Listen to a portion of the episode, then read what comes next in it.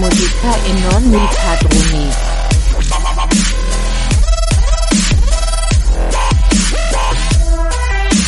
E fare musica. Fa fa fa. Re musica.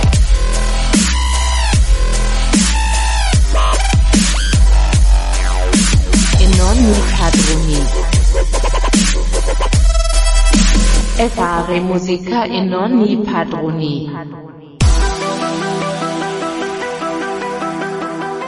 Amici di Radio Sardegna Web, ben trovati qui dallo Studio Verde per la nostra ennesima puntata di Fare musica e non i padroni dal vostro Eder Secci, dal nostro Davide Martello.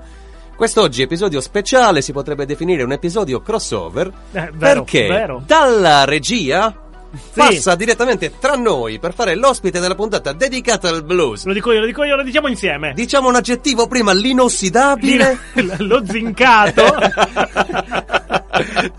Massimo Salvao! Grande! ciao, ciao, ma- Finalmente a voce. Ma, ma lo sai che è un casino restare alla parte tecnica e parlare con voi?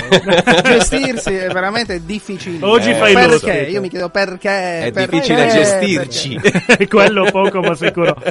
Fai l'ospite, oggi sei ospite. Dai, come Massimo. state? Tutto bene? Sì, ce la Tutto caviamo posto, alla grandissima. posto. ce la Va bene. caviamo. Ma allora, l'argomento di questa puntata mi sembra chiaro Eh, che sia il detto, blues. è È il blues. Sì, questo, questo crossover tra fare musica e non i padroni e note blues. Sì, Eh? esatto, Un esatto. programma, un programma navigato, un programma d'esperienza, un programma che è sulla cresta dell'onda da tanti anni. E un altro programma che aspira a Sì, sì, diventare sì. qualcosa Di, di surfisti, chiamiamoci. Esatto. siamo, siamo lì, siamo lì. Beh, ricordo i contatti prima di partire Certo. realmente nel vivo di questa puntata. Radio Sardegna Web, chiocciola csmwebmedia.com è la nostra casella di posta elettronica. Inviateci dediche, segnalazioni, insomma, quello che volete. Ricordatevi anche che Fare Musica Non i Padroni ha uno spazio dedicato a voi. Quindi manderemo in onda la vostra musica, quella che produ- producete eh, Certo. direttamente, oppure quella che producono tante persone che voi ritenete valide e quindi meritano di essere mandate in onda. Azzarderei con una predilizione particolare verso la musica che voi producete. Ci Eh sì, piacerebbe decisamente, decisamente. La nostra pagina Facebook, Fare Musica Non i Padroni, ma vi ricordo anche quella di Radio Sardegna Web, Radio Sardegna Web per l'appunto. Mi raccomando, contattateci anche su Instagram, Radio Sardegna Web, su Telegram, Radio Spazio Sardegna Spazio Web.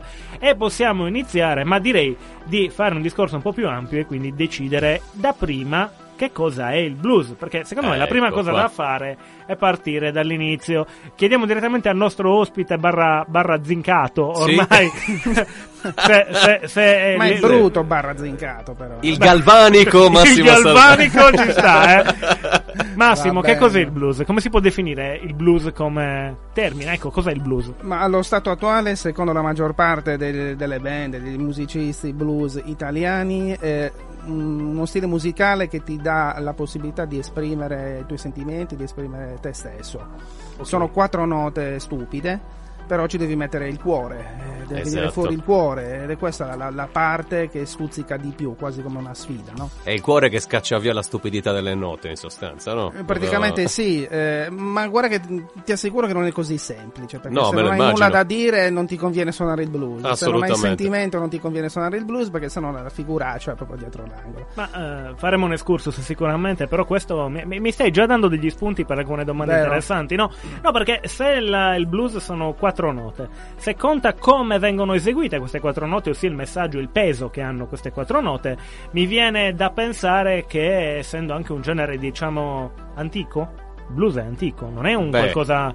cioè è- è- Sì. si mantiene costante sinora, ma c'è da tanti, tanti, tanti se anni. torniamo Possiamo definirlo il tempo- padre del rock o sto bestemmiando? No, anzi, sì, Ah, sicuramente ok. un elemento fondamentale da cui il, il rock ha preso spunto. Una rottura di schemi Eh, che, ha, che ha favorito poi tutta questa nuova ondata Assolutamente di sì, ma se musica. andiamo a vedere moltissimi gruppi rock, eh, Jimi Hendrix ha preso spunto da blues, eh, Eric Clapton pure, Jimmy Led Page, pure. definito infatti uno dei più grandi ladri di giri blues. Richie definito, no? Blackmore pure, che lui ha preso sp- spunto dal blues, insomma, eh, il blues è un punto di riferimento, sicuramente ha fatto nascere gran parte. Ed è appunto uno dei più antichi, quindi possiamo, possiamo Ehm. definirlo così. Uno dei generi base per tutto quello che poi si è sviluppato nel corso degli anni. Guarda, secondo certi studi, mm, mm, i primi, le prime sonorità blues dovrebbero risalire addirittura al, al 1600.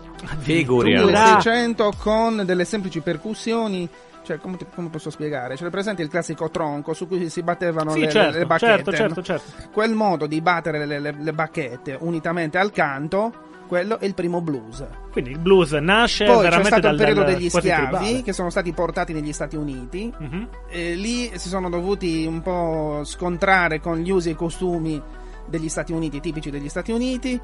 E si è incominciato a formare il blues, piano piano quello che conosciamo noi. Ecco qua, dall'attrito è nata la scintilla e l'incendio, no? In sostanza. Uno scambio di culture. Mm, io lo definirei più un attrito di cultura inizialmente, Attrito, no? sì, sì, facciamo così, sì, dai, attrito, attrito. Qui stiamo evitando il termine schiavitù, ma lo Eh, faccio bravo. entro io direttamente a buttarlo lì nel, nel termine, calderone. termine quanto mai Perché- attuale, quanto mai attuale il termine Perché erano schiavitù. solo catene e frustate, poi per il Mm. resto Un canto di libertà e di liberazione, quindi, no? Tra virgolette. un canto che ti permetteva di lavorare eh, bene, nel senso che eh, tu andavi a zappare e allora... eh, Ah, ok, eh, quindi de- eh, dettava i eh, ritmi proprio. Esatto, bravo.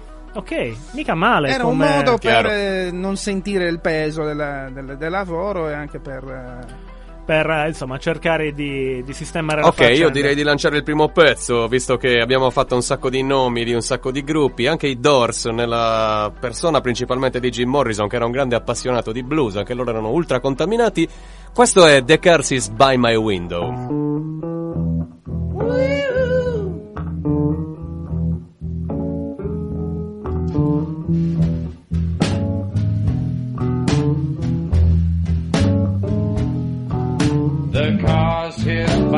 Window like the waves down on the beach.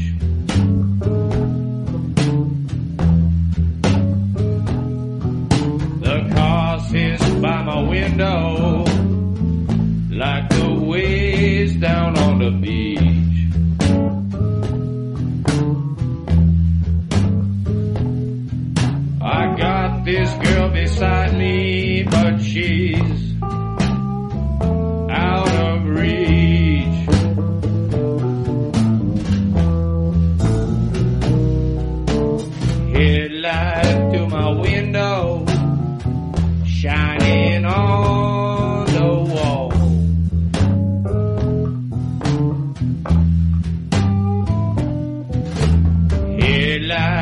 My window,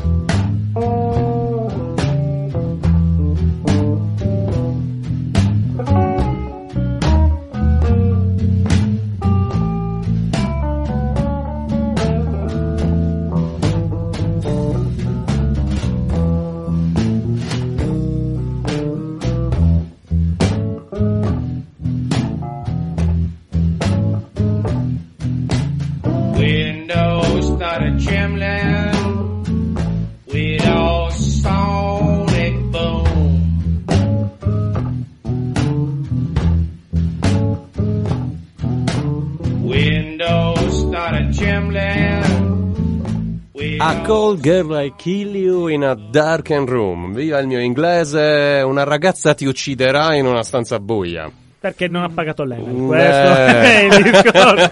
È sempre lì. Ma poteva accendere la luce. Ci sono cioè- mille modi per uccidere. È vero.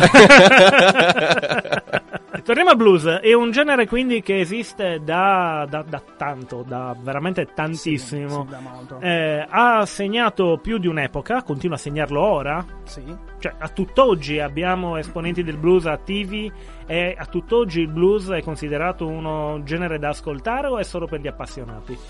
come eh, tutti gli altri stili musicali, è, un- è in evoluzione. Sta seguendo, eh, secondo me, eh, un filone rocchettaro.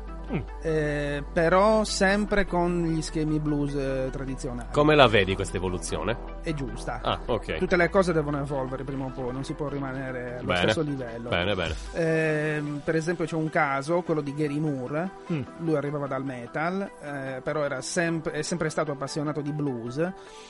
Eh, ha, ha creato blues con una, un- una chitarra che era troppo pesante per il blues, però il risultato è comunque ottimale, Ok. capisci? Poi ci sono le sperimentazioni tipo Anna Popovic che voi conoscete benissimo. Sì, è stato Anche il lei quarto mo- pezzo del- della nostra prima puntata. Eh. conoscete benissimo quindi le sonorità di quel pezzo, molto rocchettare anche quelle, però gli schemi tipici del blues ci sono, quindi insomma è un, è un qualcosa in evoluzione che in certi casi magari fa storcere il naso, in altri casi invece piace anche molto. Allora, adesso farò un attimo il, il giocatore di D'azzardo. scorretto, no, il giocatore scorretto che entra in scivolata sulla tibia proprio. Eh, il blues è quasi un culto per alcuni. No? Sbaglio? Sì. Diciamo che il blues è Sì, quasi sì. un culto. Io posso dire, anche tu conosci personaggi che realmente hanno il culto reale del blues, tanto da vestirsi in chiave blues, da affrontare ogni singolo spettacolo in chiave veramente blues, quindi non parlo di mojo ma quasi. Insomma, eh, tutto ciò può portare a una visione integralista del blues, quindi proprio come capita nelle religioni, vedere che, tu hai parlato di evoluzione, vedere comunque che la tradizione viene snaturata e quindi cercare di creare anche una discrepanza tra il tradizionale e, l'evolu- e l'evoluzione naturale che può avere. Ma secondo me sono pochissime le persone così, insomma. Sì, quindi vedi che tutti i bluesmen, anche quelli più datati, Sì. pre- prendono bene il fatto di andare con eh, sonorità che non sono più le originali. Assolutamente sì. Ah. Anche perché ehm, ti spiego, le manifestazioni musicali che stanno uscendo adesso ehm, diciamo prendono in considerazione ormai solo certi tipi di blues che sono lo sviluppo del vecchio blues unitamente ad altri stili musicali. Eh, c'è un gruppo di Torino, il Gospel Book Revisited, che addirittura si sono avvicinati al metal col blues. Grande. Ah. Eh, un rock pesantissimo, eh, sono piaciuti. No, ok, ok, no, no, aspetta, il mio ragionamento non è tanto sul piacere, perché naturalmente c'ho un, un sound più moderno e più vicino, è, è- quasi normale che sia più commestibile, no? Eder? Certo. Sì. Eh, però è vero anche che i cultori del genere, come capita ad esempio per il prog, per molti, sì. mm, no?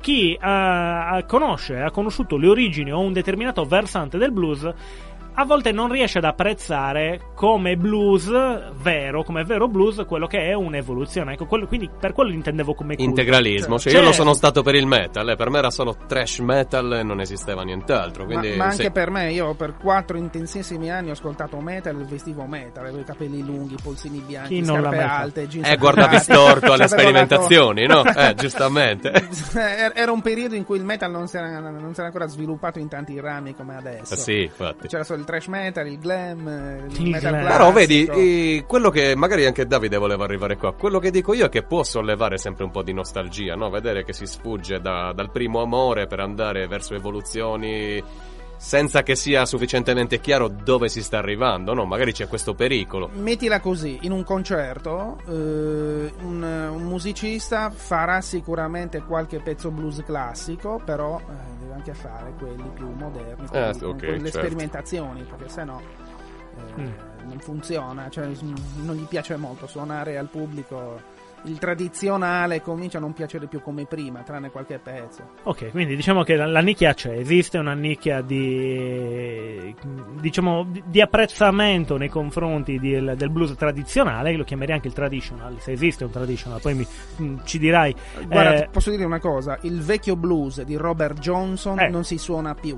Eh, il blues che faceva Eric Clapton anni 60 lo si fa ancora ogni tanto. Mm. Ok, bisogna capire chi lo ascolta, perché ok non si Esatto. faccia, ma chi lo ascolta e lo vedremo. Comunque per ora abbiamo un altro brano, Sì, no? che ne dici di lanciarlo tu, Massimo? Dai. Va bene, allora io vi propongo l'ascolto di B.B. King, grande rappresentante del blues, So Excited. Ascoltiamolo.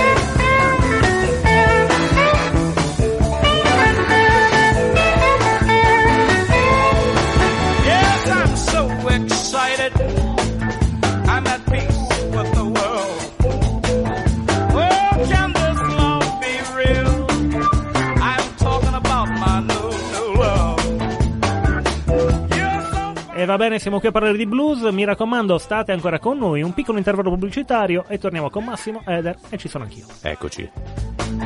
don't know what to do with myself. I'm so happy, baby. Don't need nobody else. Bene, eccoci tornati in studio dopo questo pezzo di BB King. Massi, ce ne vuoi parlare un po' o no? No, Ma eh, sì, no. Diciamo che BB King è il personaggio più importante in assoluto del blues perché ha fatto tantissimi album. ha- eh, c'è una storia che, che lo lega al blues, eh, che ha fatto la storia del blues, cioè la sua chitarra Lucille. È vero. Perché l'ha chiamata Lucille? Perché lui, mentre stava suonando in un locale, eh, è successo un casino fra due ubriaconi che stavano lì dentro. Hanno buttato giù un bidone di kerosene che serviva Ehi. per riscaldare l'ambiente perché c'era una fiamma mm, incredibile. Mm. Eh, fuggi, fuggi generale, esce anche lui. Si ricorda che la chitarra era dentro, era l'unico suo mezzo di sostentamento in quel periodo. Aia. Per cui affronta le fiamme, si butta dentro, prende la chitarra, la salva. Grande. Il motivo del litigio fra i due bianconi è perché la modella, la, la modella, scusate, il, le- la, cam- ragazza, la la cameriera cameriera. che offriva le bevande si chiamava Lucille. Lucille, ed era molto visto? buona. Bellissima molto questa bella. storia. Mi piace un sacco. Si è proprio buttato mh, sul fuoco per salvare. Chiamerò Lucille la mia prossima macchina sperando che non prenda fuoco. Assolutamente. No, che poi, vedi, il blues, a differenza di molti altri generi musicali, è quella che si presta di più ai racconti di vita reale delle persone che l'hanno praticato. Ed è sempre basato su un eh, cercare di utilizzare la musica non come mezzo, come vezzeggiativo, ma proprio come un mezzo di sostentamento reale, perché i veri, i vecchi perlomeno facevano blues nelle strade, per strada, Sì. per mangiare. eh sì. E poi anche per trasmettere un messaggio, c'è sempre il, il voler trasmettere le proprie esperienze reali all'interno. E noto una, sim- una similitudine forse con quello che poteva essere il rap al primo periodo. Sì, no? sì, Ne sì. avevamo Tra l'altro- parlato. Tra l'altro l'origine, l'origine è comune, se vogliamo, eh. nel senso l'epoca è un'altra, però la, il- la fonte è sempre, è sempre quel gruppo etnico, sostanzialmente. Nasce, Ah, beh, sì, certo. nasce praticamente allo stesso modo, nasce da una rottura, nasce da una protesta verso un sistema che non va verso, verso l'ingiustizia. No? Nel Quindi- modo, nel modo più semplice Esatto, del mondo. nasce sempre è- perché si ha qualcosa da dire, soprattutto. Questa è la cosa più importante. Ecco no? perché non tutta la musica però porta ad aver qualcosa da dire, ma ci arriveremo, ci arriveremo Quando purtroppo. faremo le puntate trash, Sì, non trash no. metal, trash, No, no, trash sulla- sì, su ciò allora, che- ne potremo parlare. Eh, no, davvero, davvero. Ma torniamo al blues. Allora, è un genere che ha tuttora molti amanti, no? Eh, nel- nelle band che ci partecipano, nelle trasmissioni radiofoniche. Allora, questo siamo nella seconda parte. Come sempre capita nei blocchi di fare musica e non i padroni, la seconda parte è dedicata all'ospite. Quindi, Eccolo caro qua. il signor Massimo Salvau, mm. ma lei come ha iniziato col blues e la sua carriera radiofonica? Perché ormai da quanti anni è che esiste Note Blues? Eh, sono vent'anni. Ecco. Quindi hai un po' di roba da raccontarci, no? Forse è la trasmissione più longeva radiofonica in Sardegna, non lo so, non lo so, però sicuramente sono vent'anni. sì. Vent'anni di passione del blues. Ma com'è partito? Raccontaci proprio le- gli albori, Ma no? così per Cioè, caso. perché per esempio chi ha passione per le donne si chiude in bagno col postal market, non si chiudeva prima. Eh, sì. Tu con cosa ti chiudevi in bagno? Con BB King? Non ci stava BB King all'interno. Ma guarda, Scherzo, era cattiva questa. Ma guarda, eh, la passione per il blues è nata per caso. Io sono andato un giorno alla vecchia casa del disco in via Roma, quando ancora esisteva. Casa Ah, me la ricordo anch'io. Perché no. stavo cercando dei dischi metal, ehm, però a un certo punto vedo questi due dischi che mi hanno incuriosito in particolar modo, la copertina. Uno era di Steve Ray Vaughan, un chitarrista rock blues, l'album Soul to Soul. E poi c'era Gary Moore, Still Got the Blues. Gary Moore lo conoscevo perché arrivava dal metal e quindi un pochino lo conoscevo. Eh, al primo ascolto sono rimasto come dire folgorato Ecco. perché c'era una ritmica cioè, per, per me che arrivavo dal metal cioè, non, non è possibile Di che anni cioè, stiamo parlando, Massi?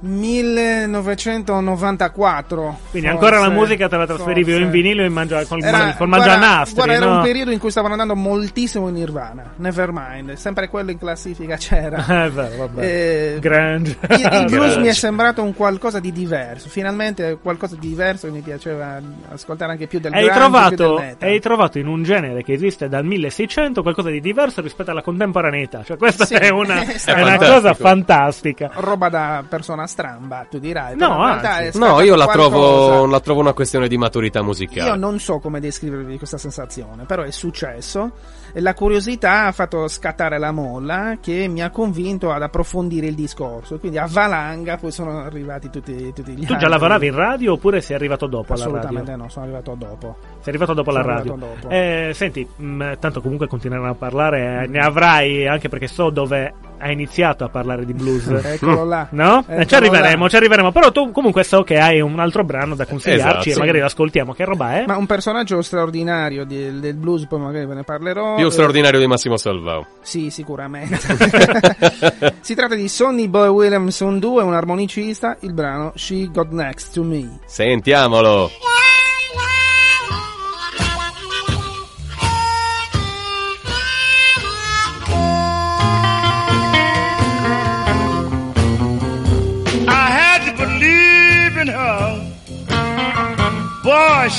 strictly have done got next to me. I had to believe in her. She strictly have done got next to me. I'm talking about that little girl of mine. I tried to leave her alone, but that little thing is so good to me.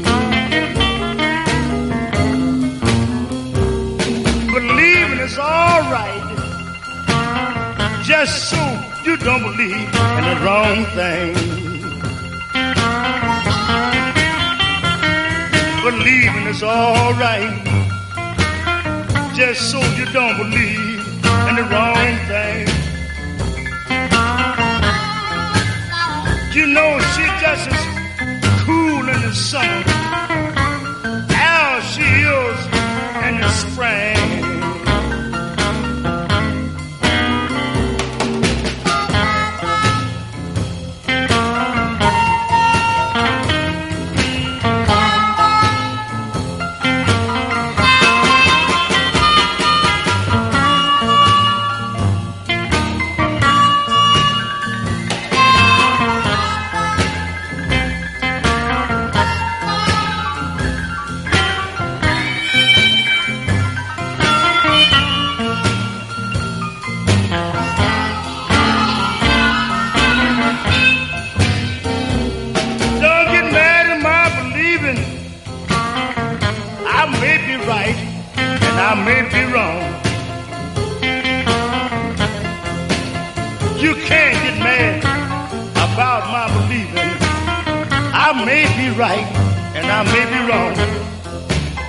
Benissimo, eccoci di nuovo qua in studio, qua allo Studio Verde. Continuavamo a parlottare durante la musica.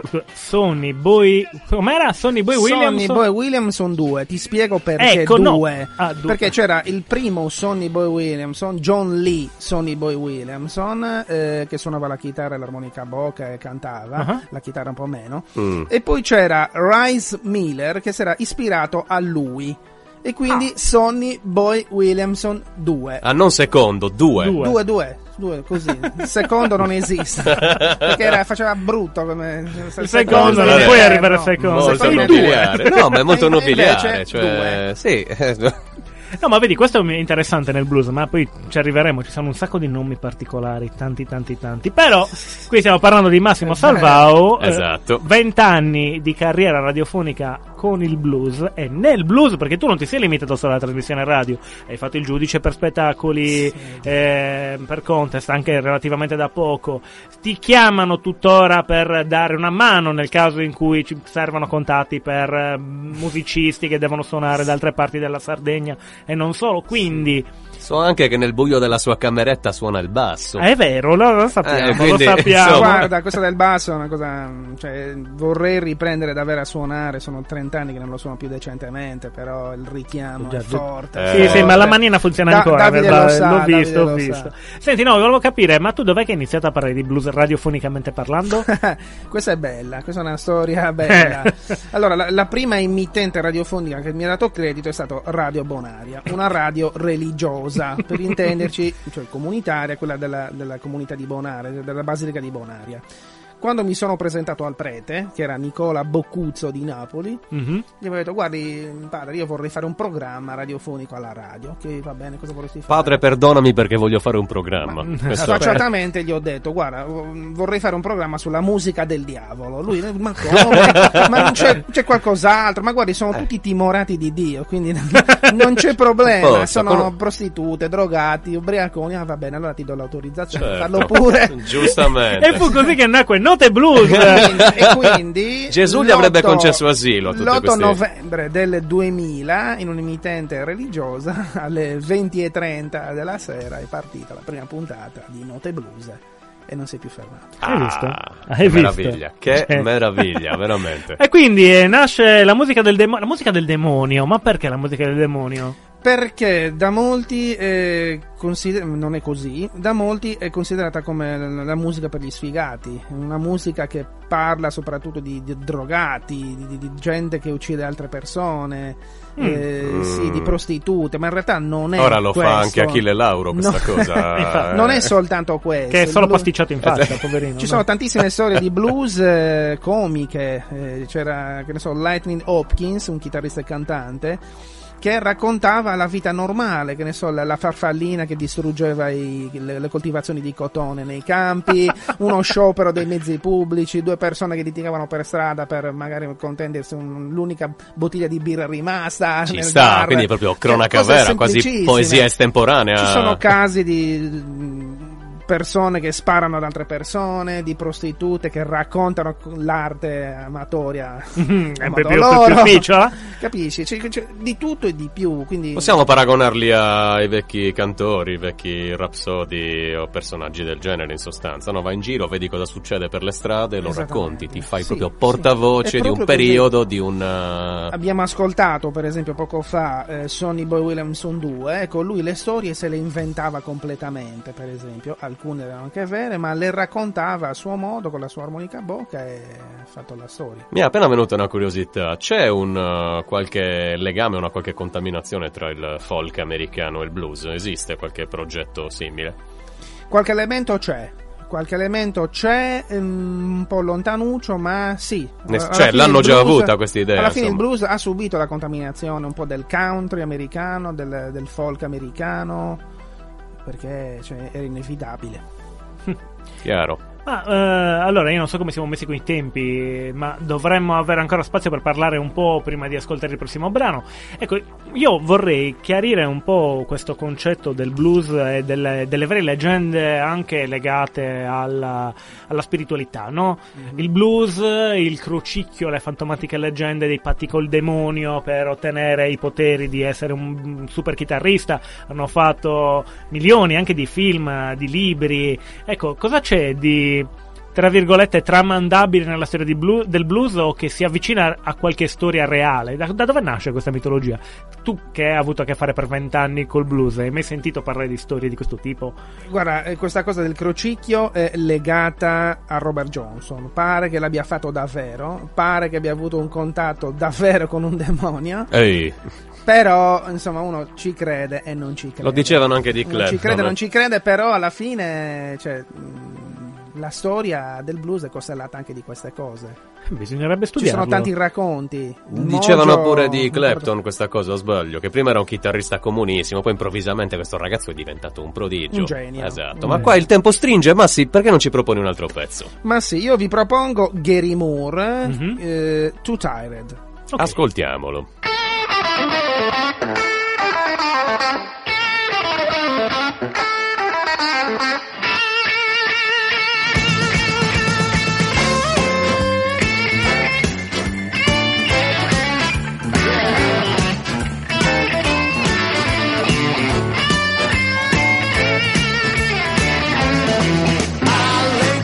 Last night, too tired to wake. I had a chill this morning, too tired to shake. I got a good poker hand, too tired to win. I can hear my baby knocking, too tired to let her in. I'm tired. Yeah, yeah, yeah, I'm tired. Whoa. Too tired. Too tired for anything. Too tired to walk, too tired to run. I can hear my baby calling. Too tired, too tired, I'm tired. Yes, I'm tired. I'm tired.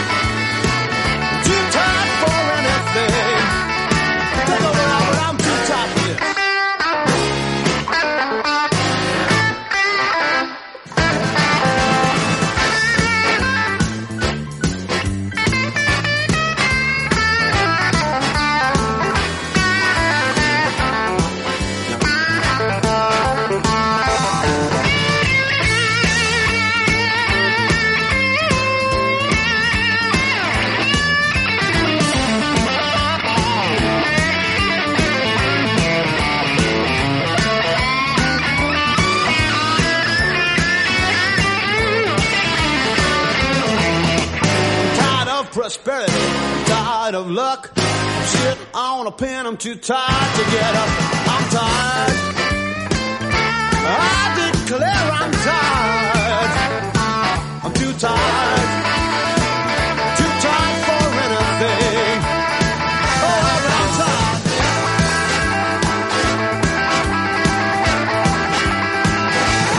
You better take over,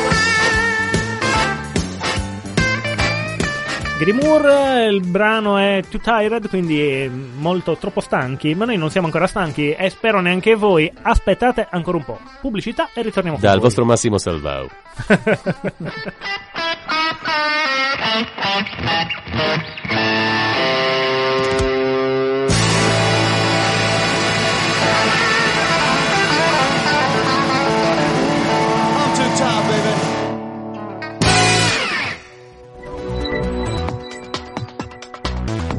Radio Sardegna Web.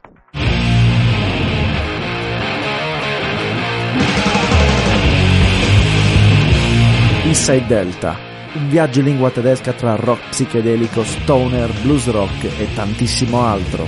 Ogni mercoledì alle 19 su Radio Sardegna Web e in replica venerdì alle 15. A condurlo Davide Di Corato. Join the trip, join Inside Delta.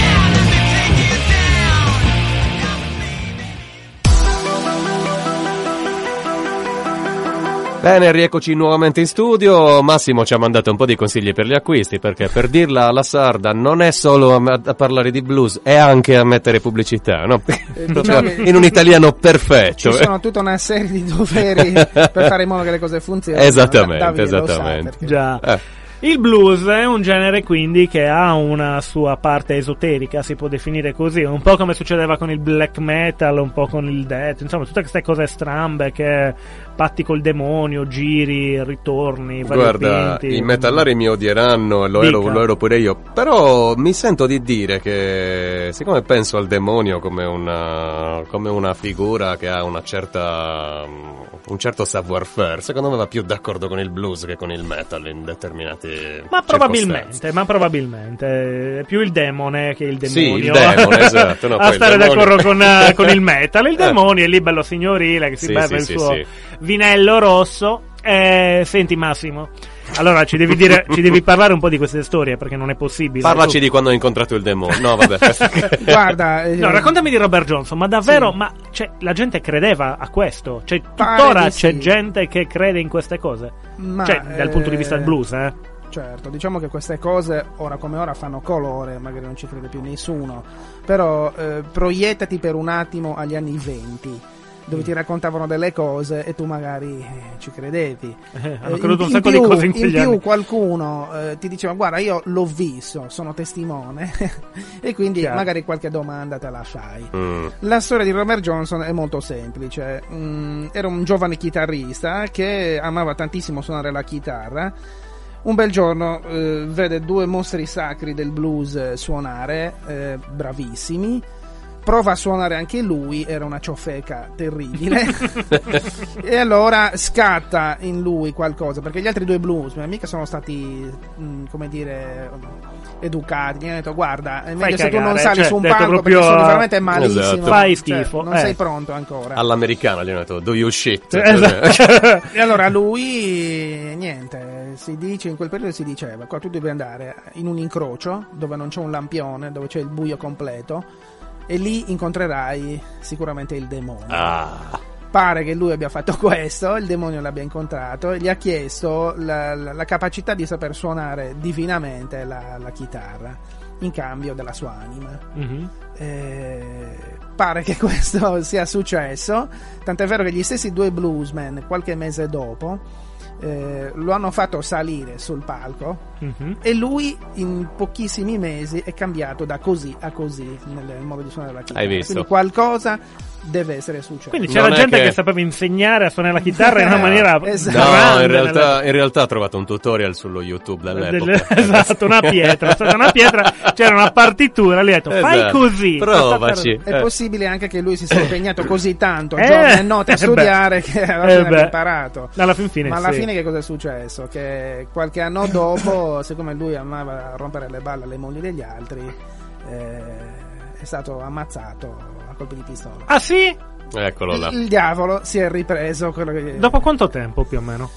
Ma se non mi ricordo Anni. male, sì, qualche anno, due o tre anni. Certo che poteva anche difenderlo questo diavolo con tutta la pubblicità che gli faceva. Eh, infatti, Ah, ma- in effetti. Vabbè. Questa è una Vabbè. storia, la, la più conosciuta nel blues. Perché il diavolo fa le pentole ma non i giubbotenti proiettili. Esatto, è questa quello è una che, cosa importante perché colpisce tutti. i proiettili li mandano tante anime fresche lì giù nello, nello scantinato. C'è Che anche, storia, sì, c'è anche la storia, scusami se ti interrompo, Dimmi, dimmi. Del, del mojo, che è una Ah, specie ecco, di sì, sacchetto eh, che contiene all'interno pre- delle pietre particolari che emanano, che ne so, delle... delle- Pietre, erbe, Eh, ossa, c'è un po' di c'è un- tutto. c'è un po' di Che non lo tutto. devi aprire mai, così funziona. Esattamente. Ah, ma esiste Io anche in ce l'ho, Sardegna. me lo sono fatto fare mh, dalla moglie di Salvatore Amara, che conosciamo benissimo. Ciao Salvatore, un altro bluesman con i Mi dispiace dirlo, Barbara, però con me non ha funzionato tantissimo. Io non li conosco, però li saluto con tanto rispetto. Li conoscerai, li conoscerai.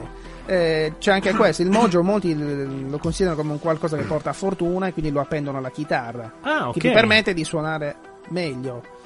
Per altri bluesman il portafortuna, sai che cos'è? Dai. Whisky.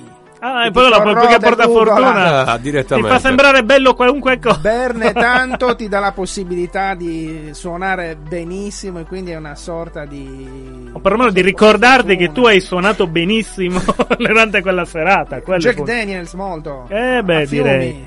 Ma eh, Però non sei il vero bluesman, eh?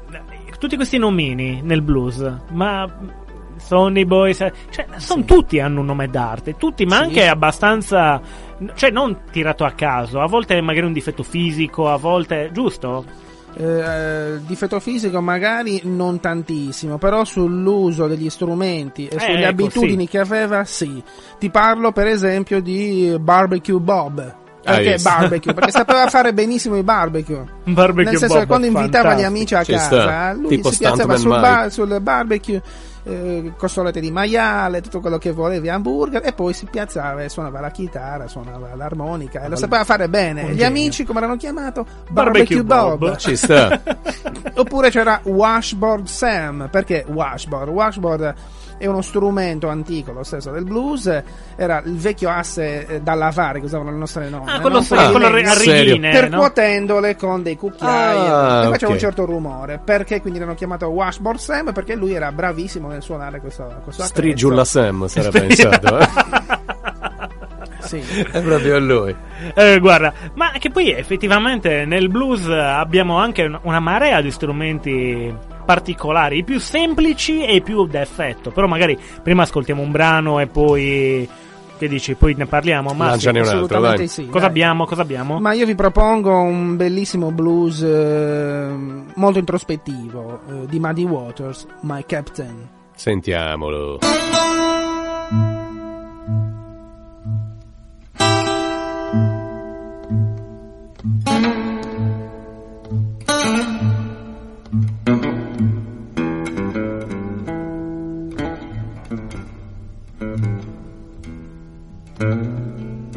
Oh, Captain, Captain. Oh, my captain is so mean.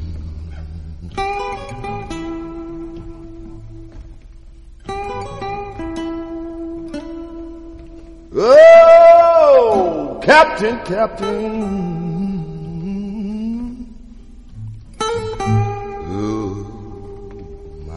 So mean.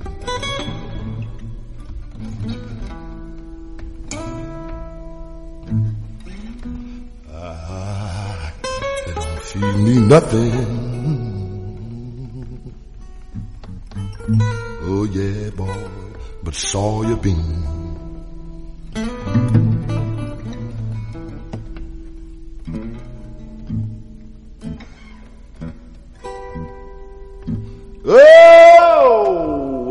Oh, the cook's all right. Oh yeah, but the captain is so mean.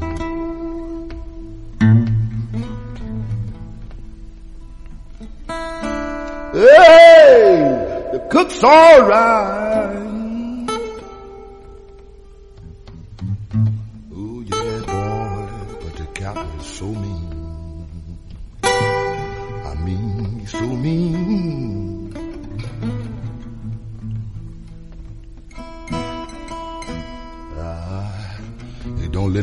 Have nothing.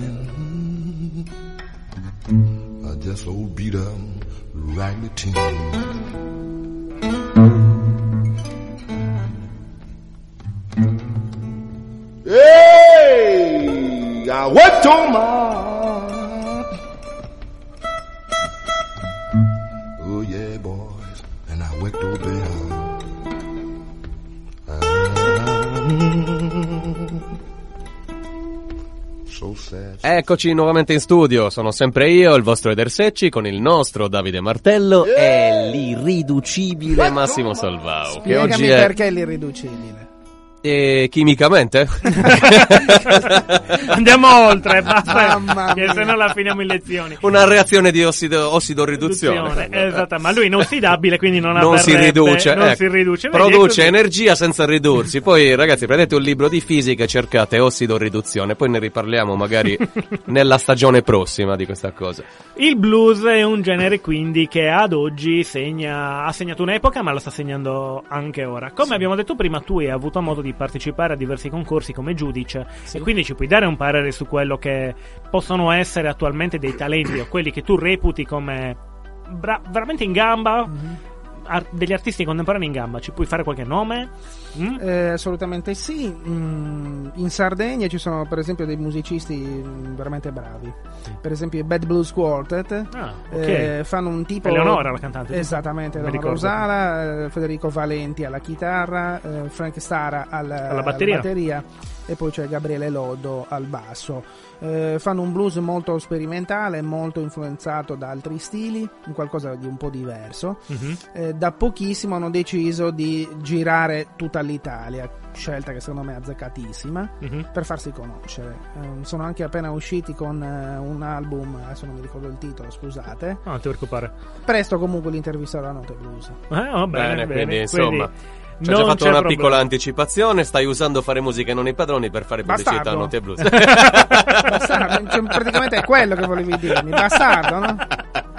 Quindi Eh, ti obblighiamo a citarci quando, da- nel, nel tuo Note Blues, insomma. Senti, ma c'era Altri- anche un'altra persona, ma Sì. tipo, eh, non vorrei dire, ma Riccardo Grosso come lo vedi? Riccardo Grosso è un simpaticissimo armonicista di, di Treviso.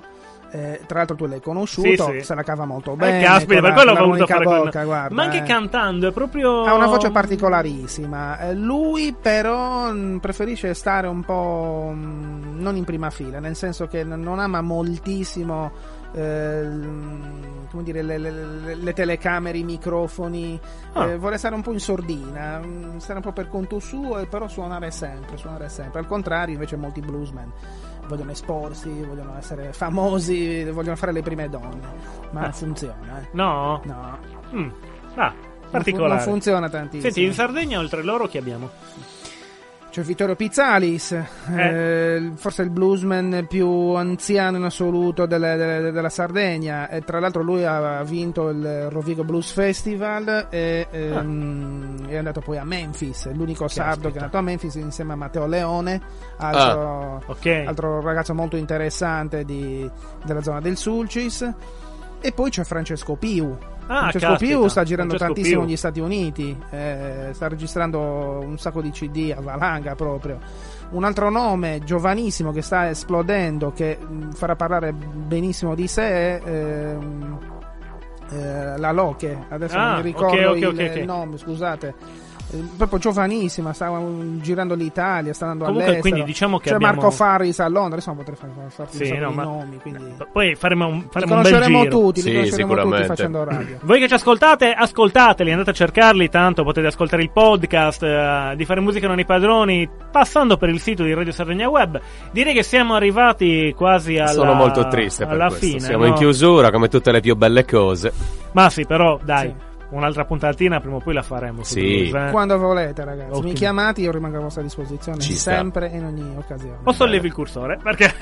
Guarda, ti, ti assicuro che è difficile con un occhio tenere, il- cioè guardare i tempi, guardare la regia, i cursori, voi Sì, e le sì. orecchie. cioè- Ma guarda, già- non è già- un problema. Io con te sforerei anche di 10 minuti. Grazie per la fiducia. allora, direi che innanzitutto ti ringrazio ancora Massimo. Ringrazio a voi. Eder, grazie perché come sempre ci regali questa conduzione che è spettacolare. Io non vedo l'ora di poter, Troppo gentile. di poter arrivare a un'altra puntata di Anch'io. fare musica non i padroni. Ascoltiamo un brano, abbiamo iniziato con i Doors, no? Esatto, prima parlavamo di fredde donne che uccidono in stanze rabbuiate. Perché non c'è riscaldamento. Adesso parliamo di qualcuno che invece va nei bungalow eh, con, con le con, ragazzine con, interessanti. eh, sì, com'era il titolo? Roadhouse Blues. Roadhouse Blues, Davide. Roadhouse Blues. Alla prossima, buon ascolto. Ciao! Ciao.